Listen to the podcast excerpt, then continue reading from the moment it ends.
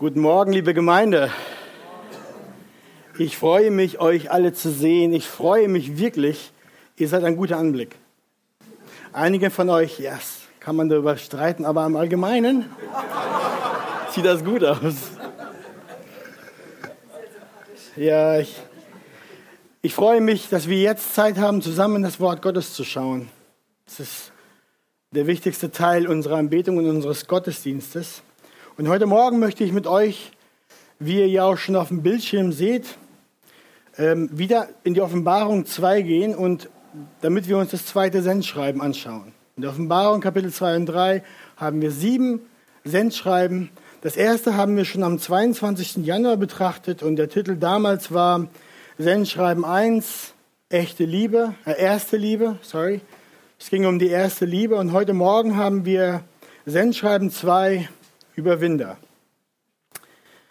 Dazu lesen wir aus der Offenbarung 2, Verse 8 bis 11. Und wer von euch die Kraft dazu hat, mag doch gerne aufstehen zur Lesung. Und wir lesen dann zusammen Kapitel 2 ab Vers 8. Und dem Engel der Gemeinde von Smyrna schreibe, das sagt der Erste und der Letzte, der tot war und lebendig geworden ist. Ich kenne deine Werke und deine Drangsal und deine Armut.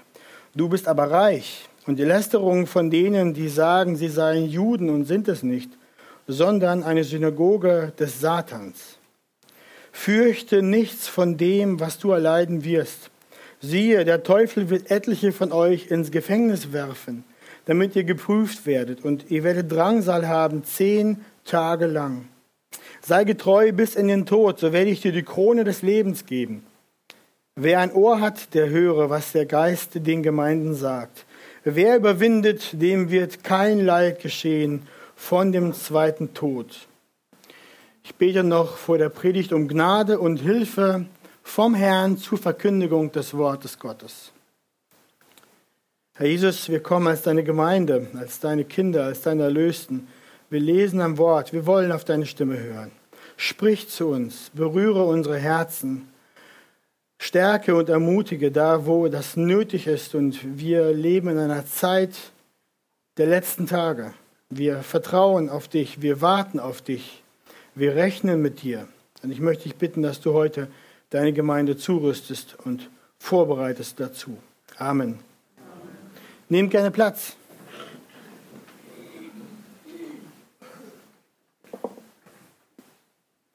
Wir befinden uns hier im zweiten Kapitel der, des Buches der Offenbarung. Dieses wurde 95 nach Christus, ungefähr 95 nach Christus, von dem Apostel Johannes geschrieben, als er auf der Insel Patmos war. Dorthin wurde er verbannt weil er nicht aufhörte, das Wort Gottes zu verkündigen und ein Zeuge zu sein für Jesus Christus. An einem Sonntag, als er im Wort war und angebetet hat, erhielt er eine Vision von dem Heiligen Geist. Davon, wie Gott, der Allmächtige, durch Jesus Christus alle seine Ratschlüsse ausführt, alle seine Verheißungen und prophetischen Worte an das Volk Israel und an die Gemeinde und an die Heidenvölker erfüllt und davon, wie Gott dann das Zorngericht über die sündige Welt bringt und schließlich sein Heil vollendet und den neuen Himmel auf die Erde bringt. Das ist die Offenbarung. Im ersten Kapitel begegnet uns der erhöhte, der verherrlichte Christus in einer gewaltigen Vision dem Johannes. Die Vision war sogar so gewaltig. Johannes fiel wie tot um. Und erst nachdem Jesus ihn aufgerichtet hat, konnte er wieder aufnehmen und dann sagte Jesus ihm, schreibe alles auf, was ich dir zeige. Dann gibt Jesus dem Johannes diese Botschaften, diese sieben Sendschreiben. Sendschreiben an sieben Gemeinden in Kleinasien, das ist die heutige Türkei.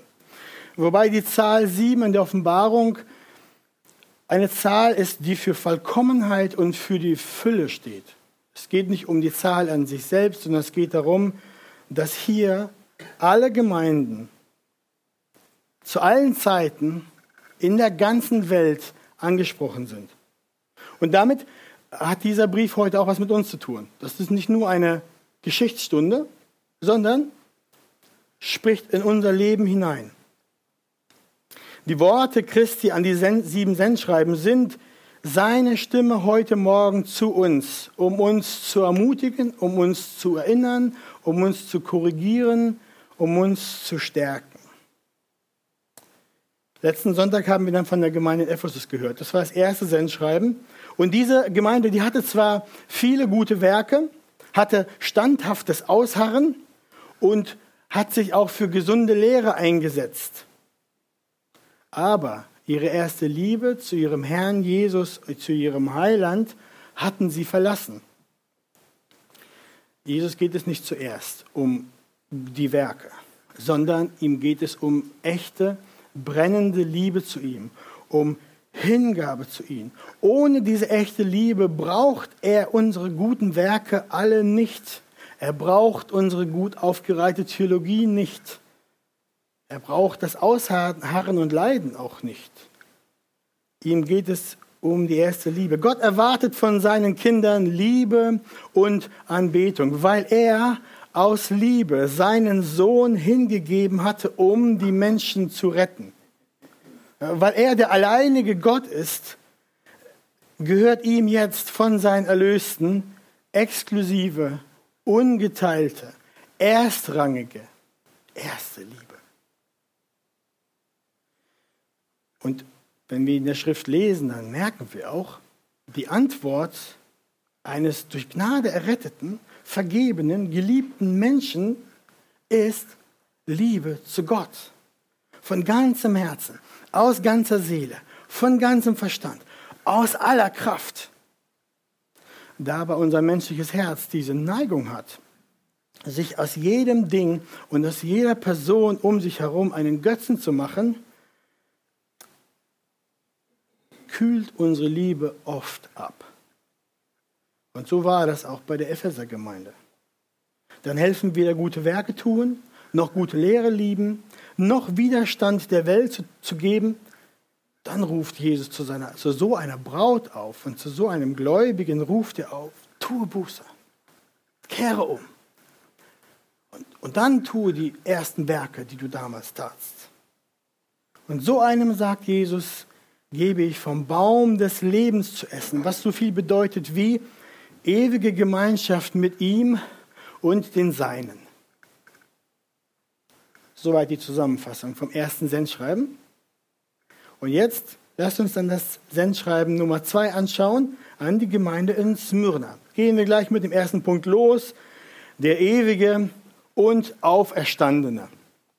Jesus diktiert Johannes die Botschaft an die Christen in Smyrna und er sagt sofort, und dem Engel der Gemeinde von Smyrna schreibe. Der Engel der Gemeinde ist der Stellvertreter. Es geht an die Gemeinde. Smyrna war eine wichtige Handelsstadt.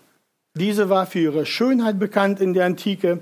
Sie, war, sie lag an einem geschützten Hafen und, äh, und an ihr führte auch eine wichtige römische äh, Haupthandelsstraße vorbei. So war Smyrna wohlhabend und reich, an einer guten Position platziert. Sie war auch eines der wichtigsten Zentren für die römische Kaiserverehrung. Kaiser, die Kaiser ließen sich als Gottheit verehren. Und in dieser befand sich auch der Tempel für Kaiser Tiberias.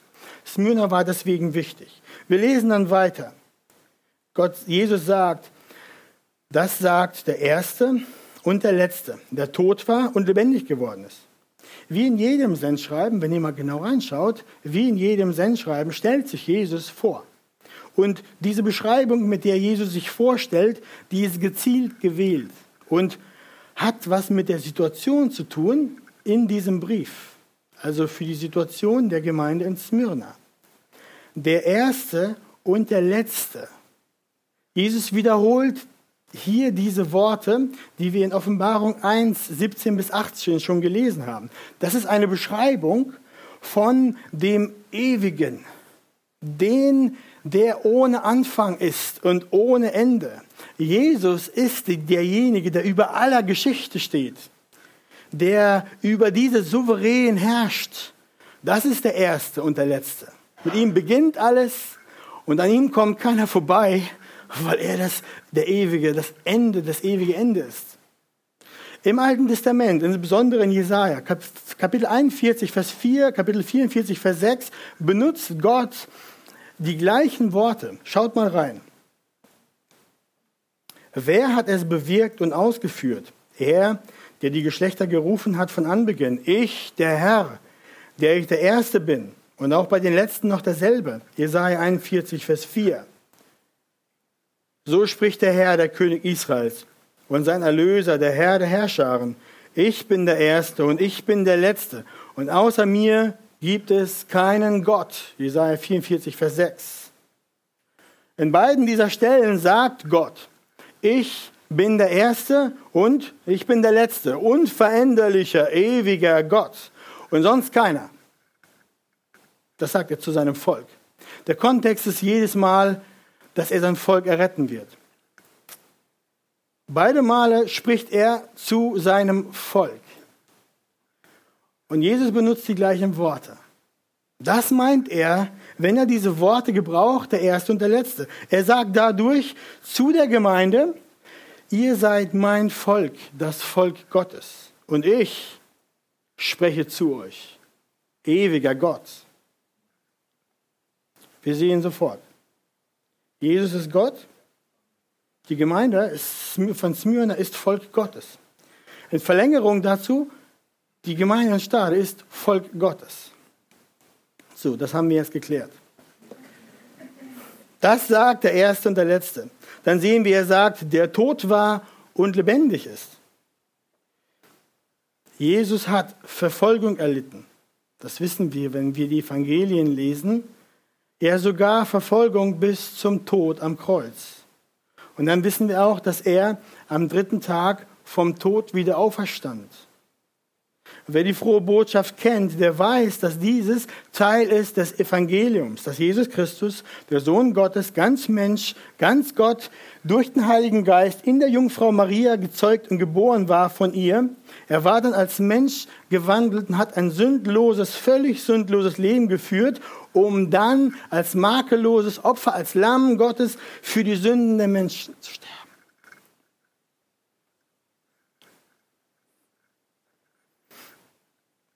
Er bezahlte damit die Strafe für den Zorn Gottes über die Sünde am Kreuz, stellvertretend für den Menschen. Dort starb er, dann wurde er ins Grab gelegt und am dritten Tag stand er wieder auf als Erstgeborener das Evangelium. Dadurch hat Jesus den Satan besiegt und Erlösung für den Menschen geschaffen. Und nun ist es so, dass sogar Satans Versuche des Widerstandes gegen Gott und seine Gläubigen Gottes Ziele und Absichten erreichen müssen. Weil der Sieg vollkommen ist, völlig. Satan hat keine Chance mehr sondern der Widerstand, den die Christen jetzt widerfahren, dient Gottes Absichten für sein Volk. Okay. Wer bringt die Botschaft an die Gemeinde in Smyrna und die Gemeinden überall? Auf wen hören wir heute Morgen, wenn wir diese Worte lesen? Ihr wisst es. Der Ewige und Auferstandene ist es, der mächtige Gott, Herrscher über alle Geschichte, souverän über alle Könige und über alle politischen Figuren. Der Schlangenzertreter ist es, Sieger über Satan und Tod. Auf diesen hören wir heute Morgen. Der Erlöser, der Erlöser der Kinder Gottes, dessen Arm nicht zu kurz ist. Deswegen gehen wir zu Punkt 2. Zehn Tage Verfolgung. Jesus kannte die Gemeinde in Smyrna, denn er sagt, ich kenne deine Werke und deine Drangsal und deine Armut, du bist aber reich. Und die Lästerung von denen, die sagen, sie seien Juden und sie sind es nicht, sondern eine Synagoge des Satans. Die Gemeinde in Smyrna hatte Leiden zu erdulden. Sie waren arm und sie waren dennoch reich. Was meint Jesus damit? Smyrna war eine Stadt, in der die Bevölkerung dem Kaiser opferte. ihn und andere Götzen anbetete. Für eine Weile haben die Römer die Christen, oder wie sie genannt war, wurden den neuen Weg als Splittergruppe der jüdischen Religion anerkannt und haben dadurch ihnen eine gewisse Ruhe und Autorität. Sie haben sie in Ruhe gelassen. Dadurch waren sie nicht gezwungen, die Götzen anzubeten, wie die anderen auch. Sie waren, hatten eine gewisse Freiheit und mussten dem Kaiser nicht als Gott opfern. Aber die Zeit wendete sich und durch Nero und die Verfolgung hat sich das Blatt gewandt, weil das römische Reich merkte, die Christen sind nicht Juden, sondern es ist eine neue Religion. Und hier sehen wir auch, die Christen wurden dann von den Juden verleumdet, die schnell waren, mit dem Finger auf sie zu zeigen und zu sagen, nee, nee, nee, schaut mal, was die machen. Die sind eine Gefahr für das römische Reich. Jesus sagt doch, diese Juden sind keine Juden, denn sie haben so gehandelt wie der Vater der Lüge, Satan, der Verleumder. Da haben sie auch die Christen verleugnet, die verleumdet. Die Synagoge des Satans. Und diese satanische Lästerung führt in Smyrna dazu, dass die Christen so in der Gesellschaft jetzt verachtet und misshandelt wurden, dass jetzt auf einmal kein Bäcker, der Christ war, sein Brot verkaufen konnte. Handwerker, die Christen waren, wurden nicht mehr beauftragt. Schmiede, Müller, Schreiner, Schneider, sie wurden alle gemieden und verachtet. Das Resultat daraus war dann, dass diese gezielte Schlechtmache der Juden den Christen in Smyrna das Leben so schwierig machte, dass sie ein Problem hatten, ihr Einkommen für ihr Leben zu erwirtschaften. Deswegen waren sie arm. Ja, ihnen wurde es sogar unmöglich, in dieser Stadt Wohlstand zu erreichen, denn die Religion dieser Kaiseranbetung war so tief in dem gesellschaftlichen Leben der Stadt verankert, dass ohne daran teilzunehmen, man in der Gesellschaft nicht vorankommen konnte. Man konnte nicht hochsteigen, man konnte nicht Wohlstand erreichen, weil man da bei der Gesellschaft unten durch war. Man war ein Feind. Das Resultat war Drangsal, Verfolgung und materielle Armut. Aber Jesus sagt zu der Gemeinde, du bist reich. Damit meint er geistlich reich.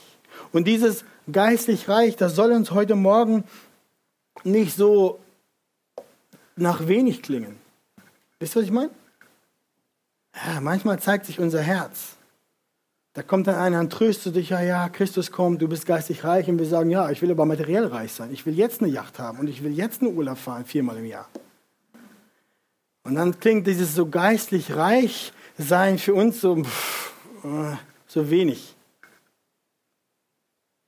Aber das, was die Gläubigen in Smyrna hatten, ist nicht wenig. Nein, es ist viel.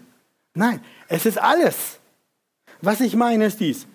Sie sind versöhnt mit Gott, haben Eingang in die Gegenwart Gottes, haben alle Versprechen der Schrift und sind reich bei Gott durch ihren Glauben an ihn. Sie sind jetzt, 1. Petrus 2,9, ein auserwähltes Geschlecht, ein königliches Priestertum, ein heiliges Volk, ein Volk des Eigentums. Oh, hier ist der Vers. Johannes 6,67, Jesus sagt zu solchen, wahrlich, wahrlich, ich sage euch, wer an mich glaubt, der hat ewiges Leben. Durch ihr Ausharren und ihre treue Nachfolge sammeln sich auch noch diese Christen in Smyrna Schätze im Himmel, so dass ihnen der Lohn bei Gott sicher ist. Wir lesen dann, Jesus sagt, freut euch und jubelt, denn euer Lohn ist groß am Himmel. Denn ebenso haben sie die Propheten verfolgt, die vor euch gewesen sind. Und wenn man dann noch den Unterschied zwischen dieser Welt und ihren Schätzen anschaut, und vergleicht mit der neuen Welt, mit dem Reich Gottes, dessen Schätze kommen, dann werden wir sagen, mit Paulus, ich bin überzeugt, dass die Leiden der jetzigen Zeit nicht ins Gewicht fallen gegenüber der Herrlichkeit, die an uns geoffenbart werden soll. Dieser Schatz, diese Herrlichkeit hat alles mit Christus zu tun steht mit ihm, hat seine Erfüllung in ihm. Ja, er ist das Zentrum dieses Schatzes. Ja, er ist dieser Schatz selbst. Hast du Christus, hast du alles. Hast du Christus nicht, verlierst du alles. Darum waren die Gläubigen in Smyrna reich, denn sie hatten Christus. Sie hatten ihn. Und dann schaut mal, was Vers 10 jetzt sagt. Was sagt Jesus zu der Gemeinde in Vers 10? Fürchte nichts von dem, was du erleiden wirst. Siehe, der Teufel wird etliche von euch ins Gefängnis werfen, damit ihr geprüft werdet. Und ihr werdet Drangsal haben zehn Tage lang. Sei getreu bis in den Tod. Jesus sagt ihnen nicht, was sie sich vielleicht in ihrer Situation gewünscht hätten. Nämlich, diese Verfolgung wird bald aufhören. Gleich wird es besser werden, ihr lieben Christen in Smyrna. Nein, was sagt Vers 10? Schaut euch das mal an. Es wird noch schlimmer werden. Noch mehr wirtschaftliche und politische Verfolgung wird kommen. Der Teufel wird durch die Juden der Synagoge Satans oder durch andere gottlose Autoritäten und Regierungen in der Stadt manch Christen sogar ins Gefängnis werfen, ja sogar zu Tode bringen. Aber, sagt Jesus, fürchte nichts von dem, was du erleiden wirst. Seht ihr das? Warum sollen wir uns nicht fürchten? Das klingt doch schrecklich. Weil Leben und Schicksal der Kinder Gottes in den Händen des ewigen und auferstandenen Herrn der Geschichte liegt, der souverän regiert und der selbst durch Verfolgung und Tod gegangen ist und dadurch den Teufel besiegt hat und dadurch alle Versuche des Bösen gegen seine, sein Volk jetzt benutzt werden vom allmächtigen Herrn, diese Gläubigen zu prüfen und zu läutern und zu stärken. Ja, Gott nutzt diesen satanischen Widerstand, um seine Kinder zu stärken, zu prüfen, zu läutern Hört wie der Apostel Paulus an die Gemeinden, die in der Verfolgung sind, wie er diese ermutigt. Wir lesen aus 1. Petrus 1, die Verse 3 bis 5 zuerst. Gelobt sei der Gott und Vater unseres Herrn Jesus Christus, der uns aufgrund seiner großen Barmherzigkeit wiedergeboren hat zu einer lebendigen Hoffnung durch die Auferstehung Jesu Christi aus den Toten, zu einem unvergänglichen, unbefleckten, unverweltlichen Erbe das im Himmel aufbewahrt wird für uns, die wir in der Kraft Gottes bewahrt werden, durch den Glauben zu dem Heil, das bereit ist, geoffenbart zu werden in der letzten Zeit.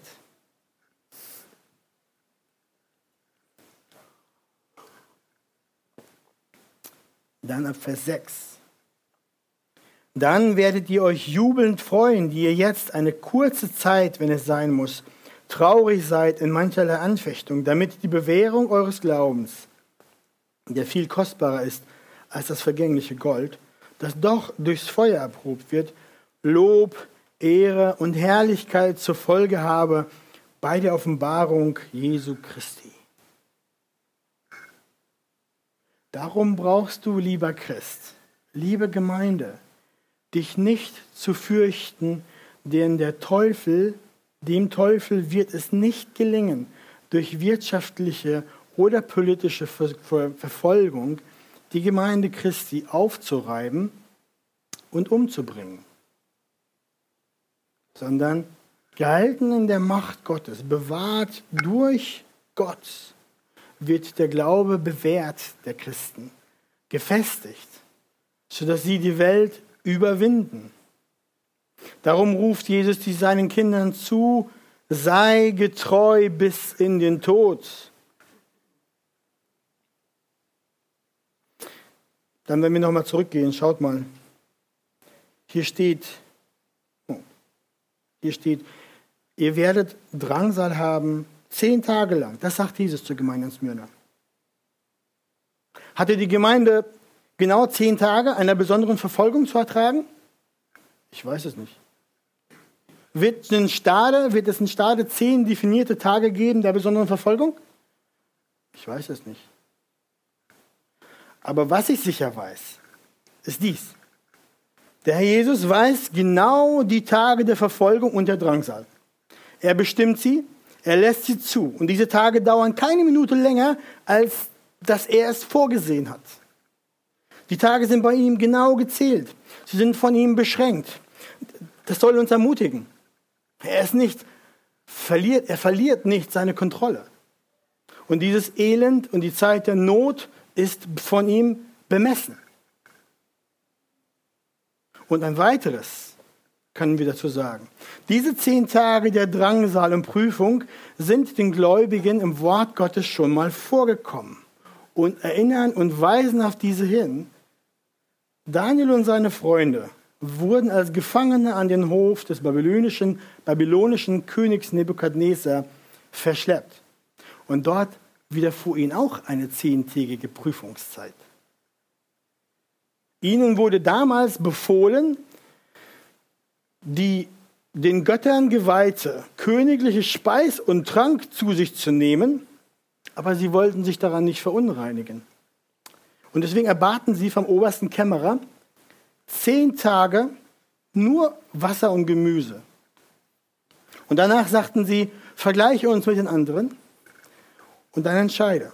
Das ist Daniel 1, 1 bis 16.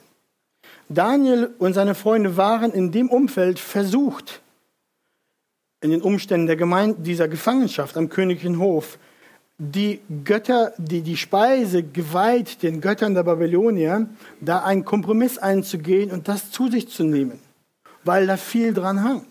Die Versuchung war es, diese Speise und Trank zu essen, ihr Gewissen zu schädigen, da ihrem Gewissen und dem Wort Gottes ungehorsam zu sein, damit sie keinen Stress kriegen, damit ihre Karriere am königlichen Hof nicht Schiffbruch erleidet. Könnt ihr das nachvollziehen? Der Druck war hoch. Und doch entschieden sie, nein, wir machen das nicht.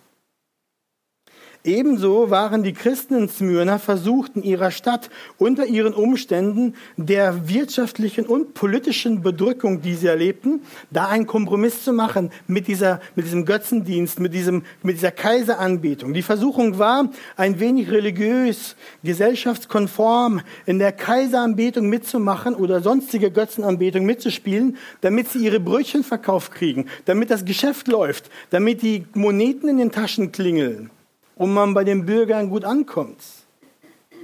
Merkt ihr das? Ebenso sind wir. Und wir versucht unter dem Druck unserer Zeit an anderen Punkten unseres Glaubens Kompromisse mit der Welt zu machen. Das können Themen sein der sexuellen Reinheit in Film, Internet, Freundschaft oder Ehe oder Themen von Rolle und Verständnis von biblischem Mann und Frau sein oder Kindererziehung, Gender, Vergötterung von Geld, Gut und Gesundheit. Nur um ein paar Dinge zu nennen. Das sind Punkte, wo wir versucht sind, dieser nebulösen Art der Verfolgung aus dem Weg zu gehen, dadurch, dass wir Kompromisse machen und da punktuell oder über längere Phasen unserem Glauben und dem Wort Gottes den Rücken zu kehren. Es ist jetzt schon abzusehen, dass wenn die Christen dieser, diese Götzen unserer Zeit nicht die rechten Opfer bringen, sich ganz schnell von der Gesellschaft verachtet, diskriminiert und verfolgt finden. Und Verfolgung und Diskriminierung von denen, die Jesus als ihren Herrn und König haben, gehört seit der Auferstehung Christi bis zur Wiederkunft Christi zum versprochenen Teil des Lebens eines Christen. Es ist keine Option. Das erleben die Pilger Christi auf dem Weg gen himmlisches Jerusalem. Diese Bedrängnis es sind die Wehen der letzten Tage, in denen wir uns befinden. Nach der, Wieder nach der, nach dem, nach der Himmelfahrt Christi sind wir in den letzten Tagen und befinden uns jetzt in dieser Drangsalzzeit. Tage, in denen, und wir leben jetzt auch in Tagen, in denen mehr Christen als je zuvor ihr Leben als Märtyrer um ihres Glaubens willen lassen. Dass das bei uns noch nicht so ist, ist eher die Ausnahme als die Regel.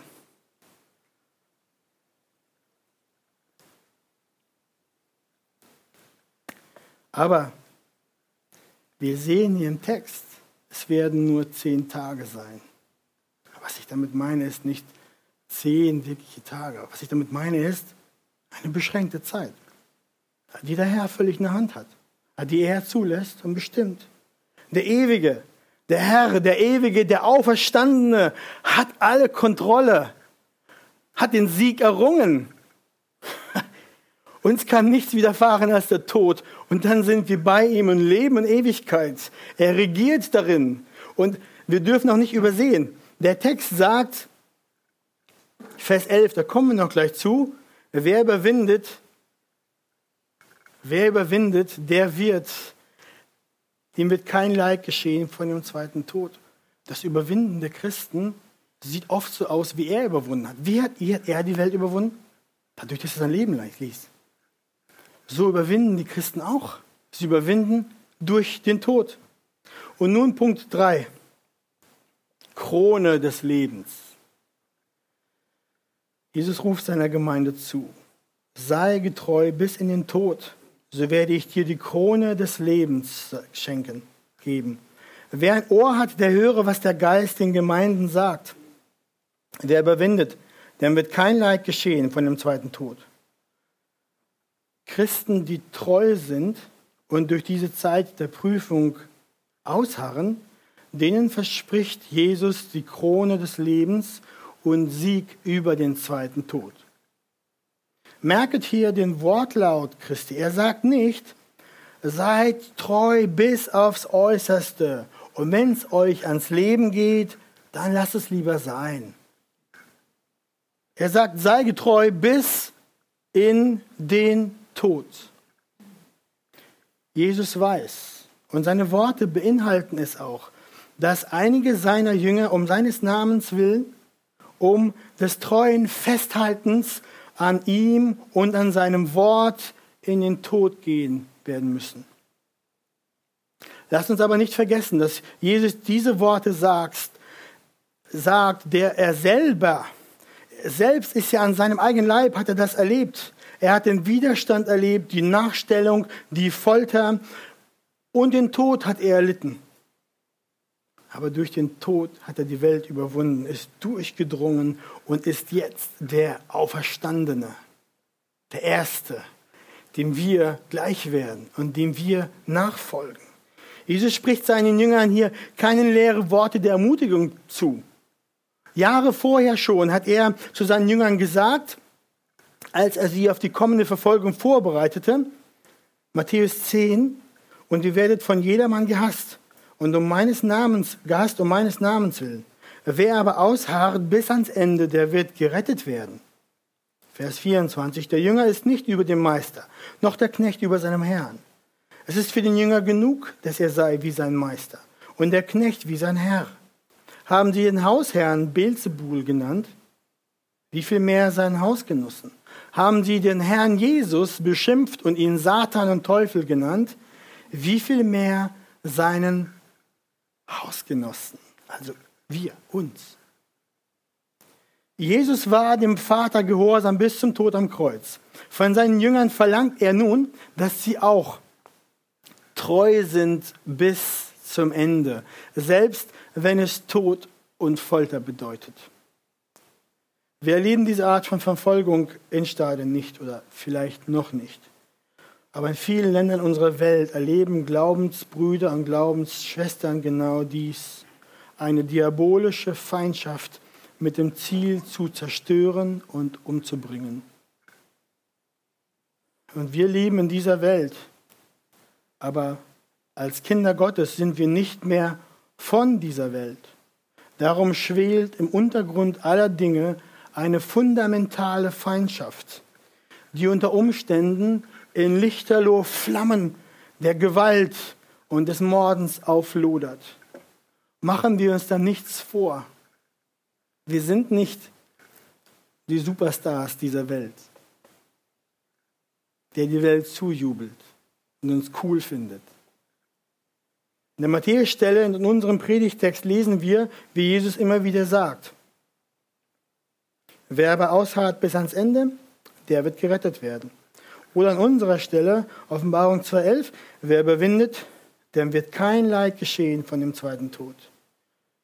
Ihr Lieben, diese Stellen, die lehren nicht, dass wir unsere Errettung durch ein Märtyrium oder durch Leben von Verfolgung verdienen und erkaufen. Aber diese Stellen lehren uns, dass der Widerstand bis aufs Blut den Glauben eines Jüngers bis zum Grunde testet und bewährt. Diejenigen, die sich abwenden, um Nachteile und Verfolgung zu vermeiden und die treue Nachfolge Christi aufgeben, sie sind nicht wirklich Jesu Jünger. Die werden am Ende auch nicht da sein, in den Reihen der Gläubigen, die sich im Dunkeln des Waldes treffen, um ihn anzubeten und sein Wort zu hören. Diejenigen, die durch die alle Tränen, Angst und Not an ihrem Herrn Jesus, seinem Wort, seinem Willen festhalten und daran ausharren, komme was wolle, selbst wenn sie dadurch Nachteil, Gefängnis und selbst den Tod erleben, erleben müssen, sind wirklich seine Jünger. Das sagen diese Stellen. Das ist der Zusammenhang. Geschwister,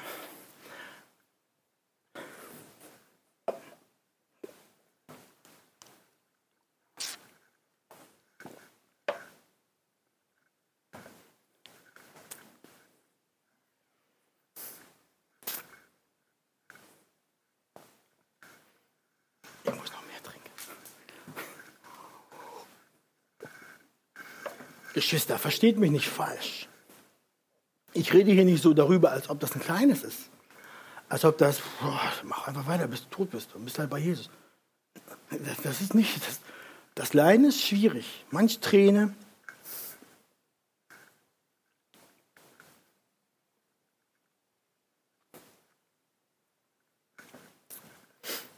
Aber ich hoffe, dass wir aus dem Wort sehen, wie groß die Verheißungen und Versprechen sind, dass wir mit Paulus sagen können, dass das Leiden dieser Welt nicht ins Gewicht fällt gegenüber der Herrlichkeit Christi.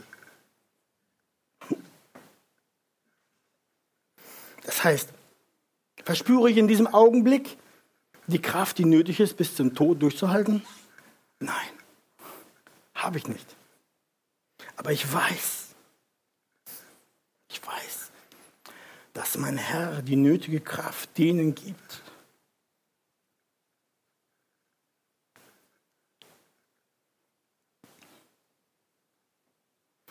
Er wird denen die nötige Kraft geben, das nötige Durchhaltevermögen für den Tag, an dem es nötig ist.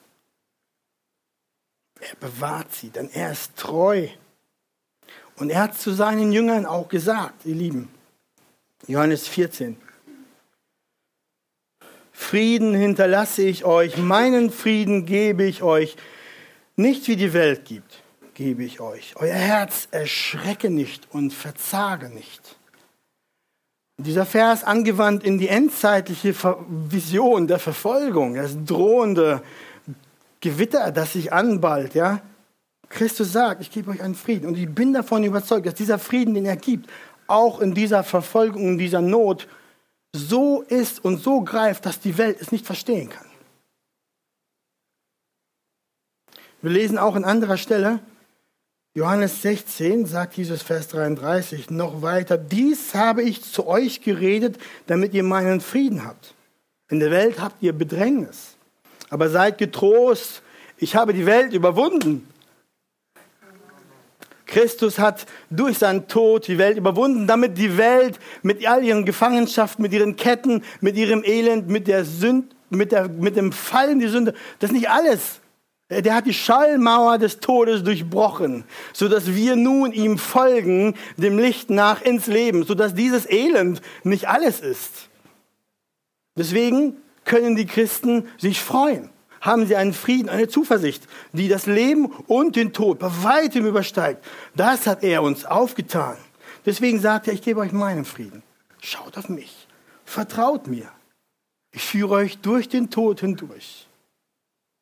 In der Welt habt ihr Bedrängnis, aber seid getrost. Ich habe die Welt überwunden. Das ist der Friede des Christus, der selbst an Schreckenstagen ausreicht, unser Herz vor dem Verzagen und vor dem Erschrecken schützt, dass unser Herr der ist, der die Welt überwunden hat und sein Tod und Leben für uns den Weg gemacht hat. sodass wir leben werden in Ewigkeit. Deswegen sagt er auch, wer überwindet, wer durchgeht, wer treu ist, bis zum Ende, dem wird kein Leid geschehen von dem zweiten Tod. Der zweite Tod kommt nach dem finalen und unabänderlichen Gericht Gottes über jeden Menschen. Dieser zweite Tod ist viel, viel schlimmer als der erste Tod. Der erste Tod ist, ist Sterben im gewöhnlichen Sinne, wie wir das halt kennen. In dem zweiten Tod kommt ein Mensch, wenn er nicht an Jesus Christus als seinen persönlichen Retter glaubt und seine Knie nicht vor ihm in Anbetung gebeugt hat. So einer kommt in den zweiten Tod. So ein Mensch wird dann von Gottes Thron in die ewig andauernde Hölle, der zweite Tod, weggeschickt. Und dieses Urteil ist unabänderlich für alle Ewigkeit. Aber denen, die Jesus vertrauen und ihn als Retter und König haben, an ihn glauben, die ihm durch Leben und Tod folgen, denen gibt Jesus die Krone des Lebens. Schutz vor diesem zweiten Tod. Sie werden niemals weggeschickt in die Hölle, in ins ewige Verderben, sondern sie sind willkommen.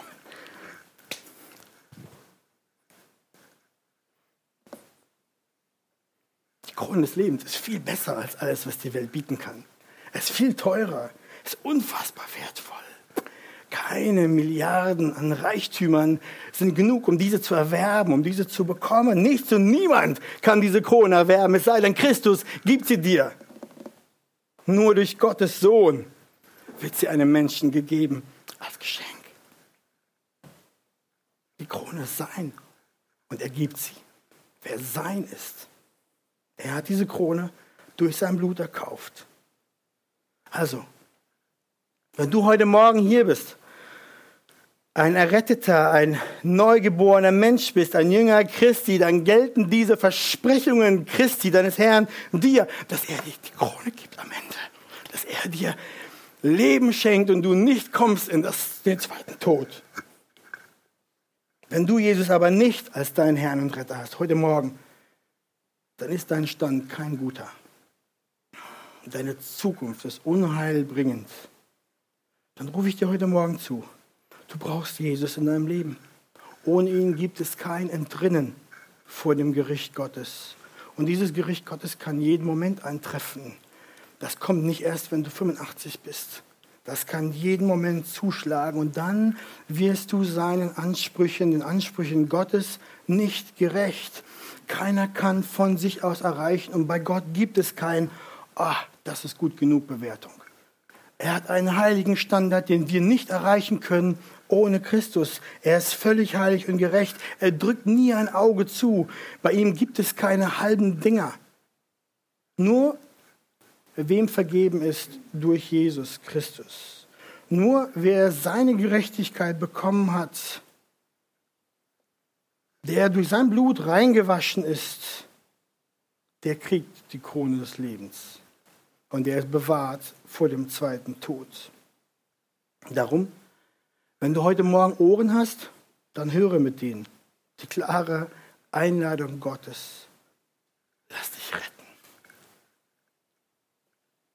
Und jetzt zum Schluss, liebe Gemeinde, wir sind in den letzten Tagen. Der Herr Jesus spricht aber zu uns durch sein Wort heute Morgen.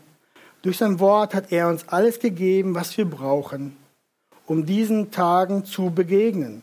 Versprechen der Zukunft, der finalen Rettung und seiner bleibenden Gegenwart. Er ist der mächtige, der souveräne Gott. Er ist derjenige, der alles in der Hand hält, insbesondere wenn Chaos in deinem Leben ausbricht. Wenn uns jetzt schon materielle und politische Verfolgung widerfährt, lass dein Mut nicht sinken.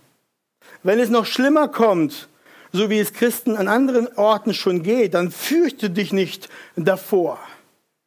Die Tage sind gezählt, die Tränen sind gezählt. Kein Haar von unserem Haupt wird verloren gehen. Lukas 21, 18. Der Feind meint es uns zur Zerstörung, aber wir werden überwinden, selbst wenn es der Welt nach einer Niederlage aussieht und nach Zerstörung. Aber trotzdem werden die Kinder Gottes überwinden, denn Christus gibt diesen die Krone des Lebens und er bewahrt sie vor dem zweiten Tod, sodass wir leben werden bei ihm in Ewigkeit. Darum preise meine Seele den Herrn. Wir sind gesegnet. Wir sind geliebt. Und wir werden weit überwinden durch den, der uns geliebt hat. Christus. Amen.